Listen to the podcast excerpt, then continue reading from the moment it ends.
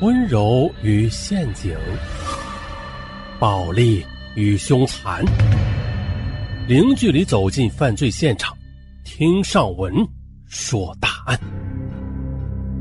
本节目由喜马拉雅独家播出。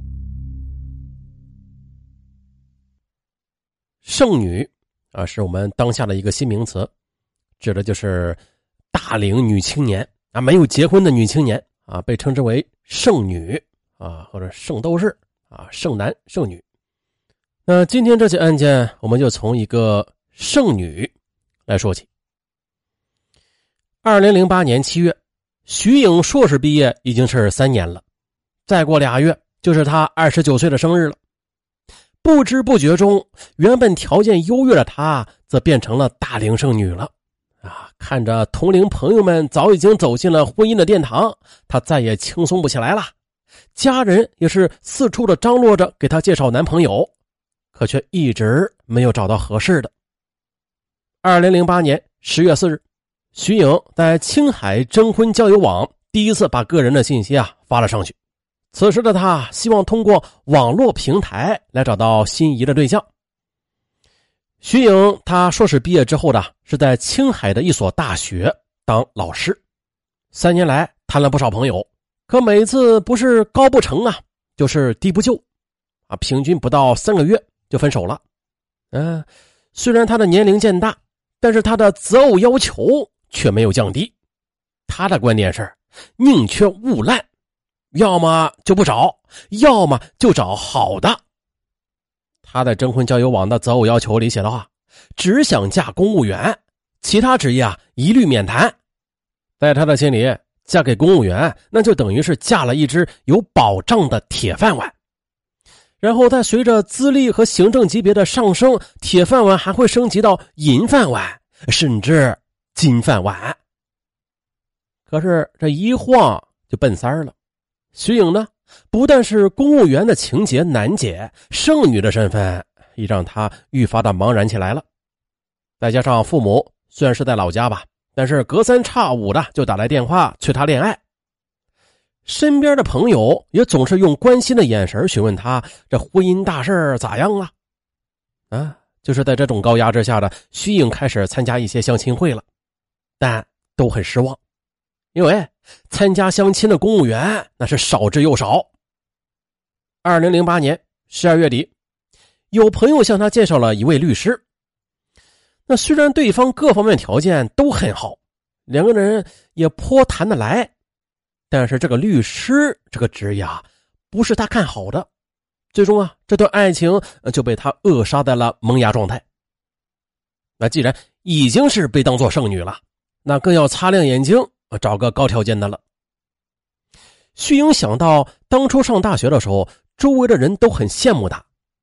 可是大学快毕业的时候，大学生不那么吃香了，很多人就开始说风凉话了，说啊，他读大学根本就没有用。为了给父母争口气，他努力的又考上了个研究生，毕业之后成了一名老师。啊，如果他嫁的人的条件不好，那么。又会被很多人笑话的，啊，就找一个条件优越的人，自己才能够在亲戚面前抬起头来。啊，这功夫啊，不负有心人，在征婚的交友网上，徐颖认识了一个有研究生学历，但是却屈居在一个呃保险公司当推销员的呃顾文东。顾文东高大帅气，性情温和，显然是当男友的合适人选了。最关键的是，他的条件与自己的期望值也高度吻合，那就是完全具备考碗的实力，呃，考个铁碗。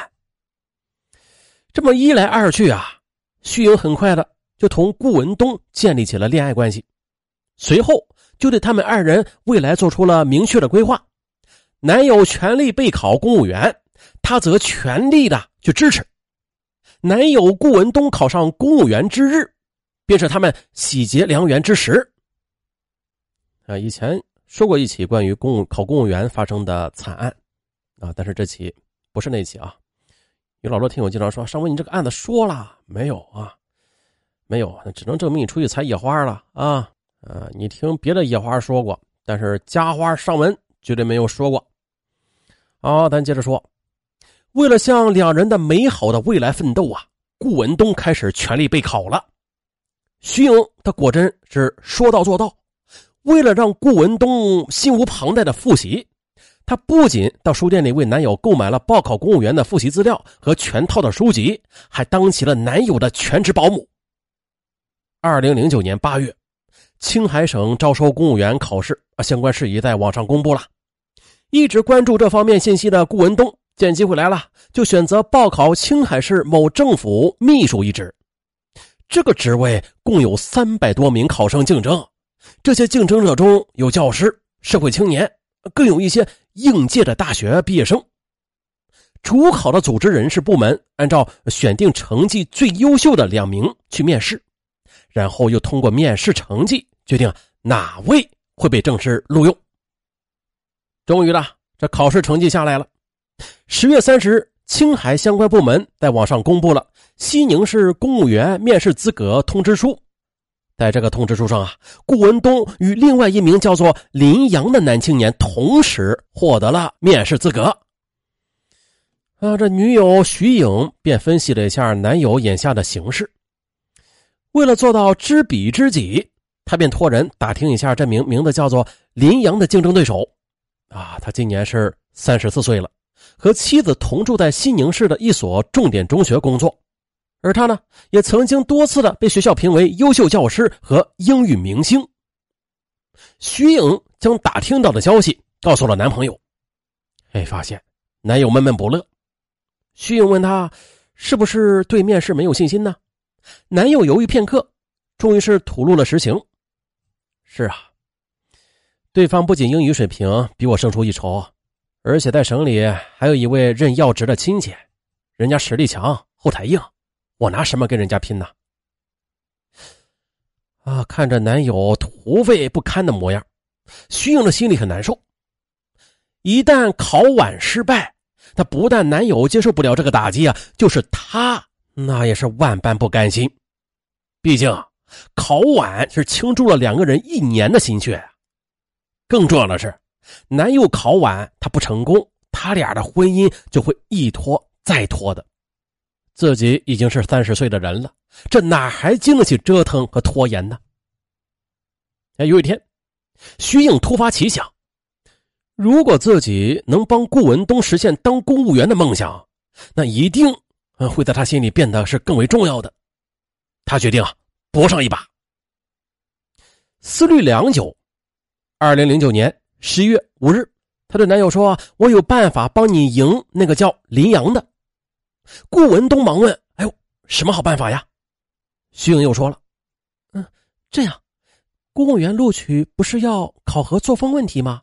我记得网上有新闻曾经说过，说重庆某大学生考公务员的时候，因为之前有过嫖娼的经历，被人举报之后的，他就撤销了录取决定了。”说完的。